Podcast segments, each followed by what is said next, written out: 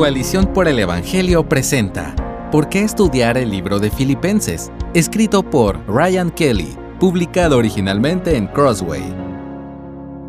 Era niño cuando escuchaba mucho la palabra compañerismo en la iglesia.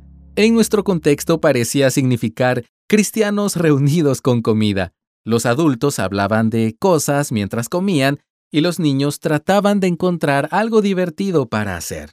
Ciertamente no hay nada de malo en que los cristianos se reúnan para comer, conversar o jugar, pero esto está lejos de la comunión o participación que Filipenses describe como su tema principal. La visión de Pablo para el compañerismo es más como la de Tolkien en su obra El Señor de los Anillos, la comunidad del anillo. Gandalf y su equipo diverso compartían una misión que significaba todo para ellos, compartieron experiencias extraordinarias y angustiosas. Esto, a su vez, condujo a un vínculo profundo y significativo. Eso es lo que significa compañerismo, compartir o vincular identidad, propósito, misión y experiencias. Detrás del texto de Filipenses se encuentra una historia fascinante compartida por Pablo y los cristianos filipenses, una historia que podríamos llamar la comunidad de la cruz. Compartieron un amor profundo y apego, incluso lágrimas. Leemos sobre el encarcelamiento, la amenaza de muerte, el gran sacrificio, la oposición y la valentía. Todo lo que surge de la realidad gozosa del Evangelio y de la prioridad máxima que es la difusión del Evangelio en todo el mundo. Epafrodito era un siervo y mensajero de la iglesia de Filipos que arriesgó su vida con el fin de conseguir recursos para Pablo, quien estaba en el frente de batalla en una prisión romana. Esto lo puedes leer en el capítulo 2 de los versos 25 al 30. Los filipenses habían apoyado en múltiples ocasiones la misión de difusión del Evangelio de Pablo con fondos y oraciones. Pablo escribió a los filipenses en gran parte para agradecer a la iglesia por su apoyo más reciente y para darles una actualización sobre Pafrodito, quien estaba bien y que regresaba a casa con la carta para ellos. Este vínculo de compañerismo entre el apóstol, una iglesia y sus mensajeros está prácticamente en todas partes en Filipenses. Compartían el Evangelio de la gracia y compartían la misión del Evangelio.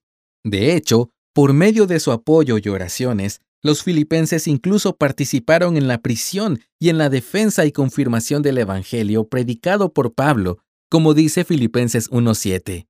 La iglesia de Filipos compartió el Evangelio y la misión del Evangelio, no solo con Pablo, sino también entre ellos como iglesia.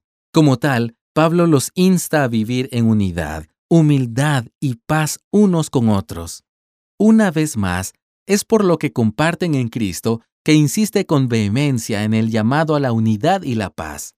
Vale la pena señalar algunos otros temas relacionados entre sí. Filipenses es una carta inusualmente cálida y profundamente personal. La pluma de Pablo derrama afecto y aprecio por los santos en Filipos.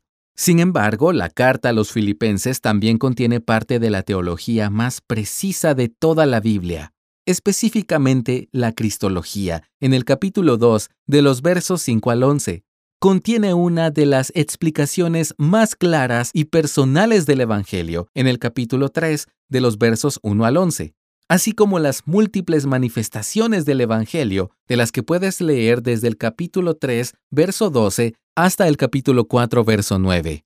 Finalmente, Pablo es profundamente experiencial, ya que con frecuencia regresa a la comunión del creyente con Cristo. Este es el Cristo que comparten, su vínculo y comunión está en su Evangelio, gracia, misión, presencia, promesas y paz. Todo esto en cuatro capítulos cortos.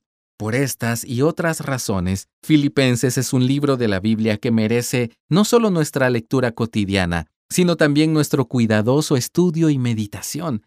Incluso ahora, reflexiona en oración sobre los últimos versículos del primer capítulo que resumen de manera adecuada los objetivos y temas de Pablo en Filipenses. Solamente compórtense de una manera digna del Evangelio de Cristo, de modo que ya sea que vaya a verlos o que permanezca ausente, pueda oír que ustedes están firmes en un mismo espíritu, luchando unánimes por la fe del Evangelio. De ninguna manera estén atemorizados por sus adversarios, lo cual es señal de perdición para ellos, pero de salvación para ustedes, y esto de Dios, porque a ustedes se les ha concedido por amor de Cristo no solo creer en Él, sino también sufrir por Él, teniendo el mismo conflicto que vieron en mí y que ahora oyen que está en mí. Gracias por escucharnos. Si deseas más recursos como este, visita coaliciónporelevangelio.org.